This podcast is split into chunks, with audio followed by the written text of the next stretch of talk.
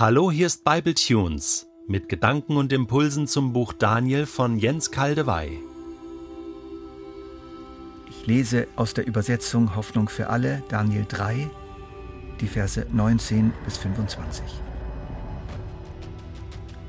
Da verlor Nebukadnezar die Beherrschung und sein Gesicht verzerrte sich vor Wut. Er ordnete an, den Ofen siebenmal stärker als gewöhnlich zu heizen. Dann befahl er seinen kräftigsten Soldaten, die drei Freunde zu fesseln und hineinzuwerfen. Sofort band man die Männer und stieß sie in ihrer Kleidung mit Hosen, Mänteln und Turbanen in den Ofen. Weil der König befohlen hatte, ihn besonders stark zu heizen, schlugen die Flammen heraus und töteten die Soldaten, die Schadrach, Meschach und Abednego hineingeworfen hatten. Die drei aber fielen gefesselt mitten ins Feuer. Plötzlich sprang Nebukadnezar entsetzt auf und fragte seine Beamten, Haben wir nicht drei Männer gefesselt in den Ofen geworfen? Ja sicher, antworteten sie. Warum sehe ich dann aber vier Männer ohne Fesseln im Feuer umhergehen? rief der König. Sie sind unversehrt, und der vierte sieht aus wie ein Sohn der Götter. In Nebukadnezars Sicht ist das eine unfassbare Unverschämtheit, was diese drei Beamten sich da leisten. Sie verweigern sich ihm in aller Öffentlichkeit. Damit stellen sie seine absolute Macht in Frage, die er ja gerade an diesem Tag nach sorgfältigster Planung und riesigem Aufwand demonstrieren und verankern wollte, und nun machen diese Juden ihm das kaputt. Das muss er mit Radikalität und Grausamkeit sofort kompensieren, damit sein politisches Kalkül noch einigermaßen aufgeht. In seiner geifernden Wut und in seinen Befehlen spürt man den eiskalten, berechnenden Machtmenschen, aber auch einen tief gekränkten Jungen, einen kleinen Nebukadnezar, der sich beleidigt fühlt und nun völlig unbeherrscht zurückgibt.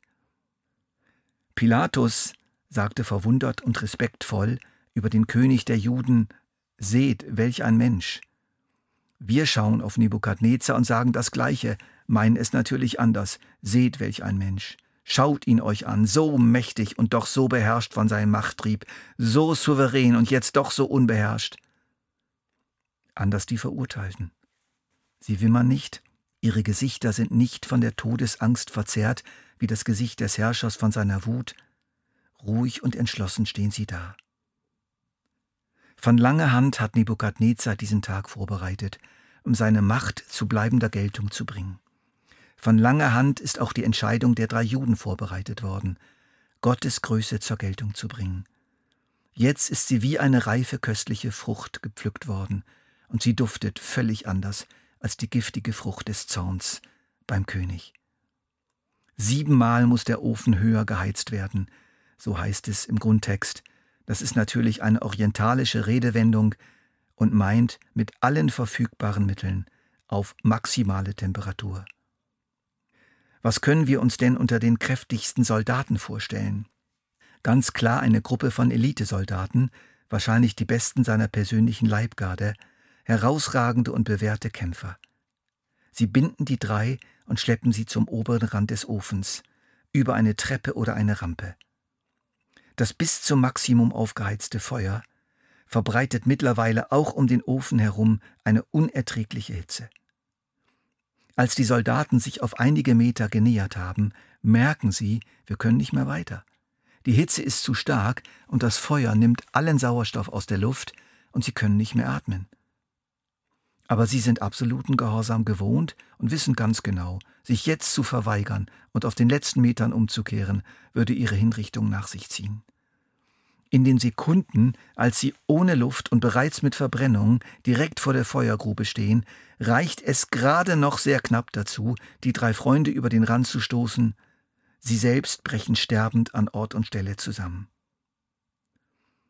Ich komme nicht umhin, in meiner Meditation der Geschichte über diese Männer zu trauern, die von ihrem König, dem sie so loyal gegenüber waren, gleichsam dem Gott der Macht als Opfer gebracht werden.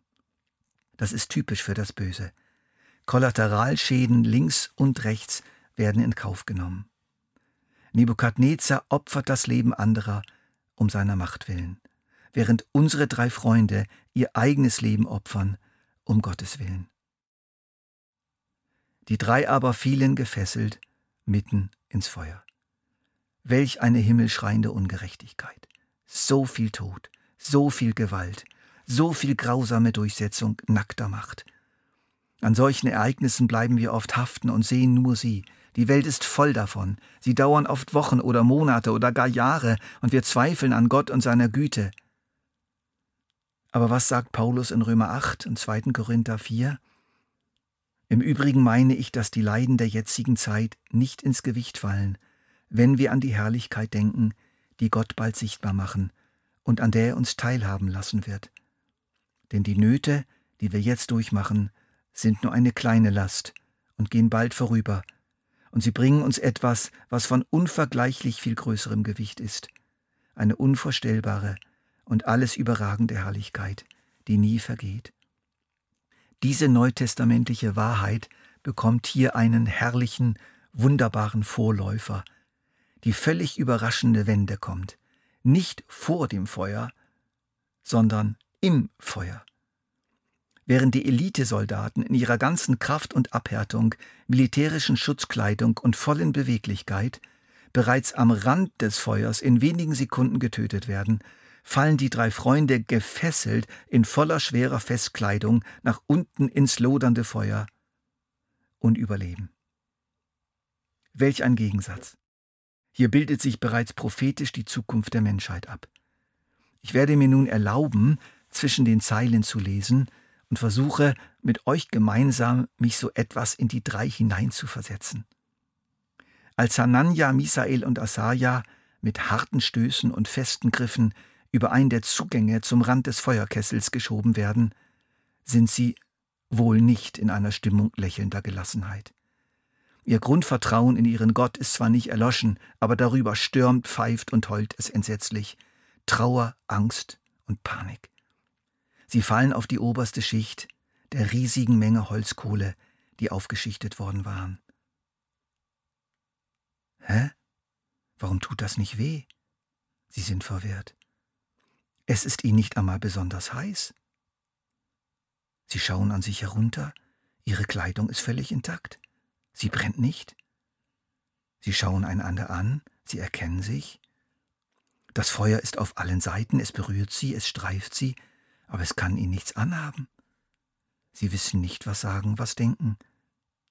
Da sagt einer der drei Freunde, Hey, schaut mal!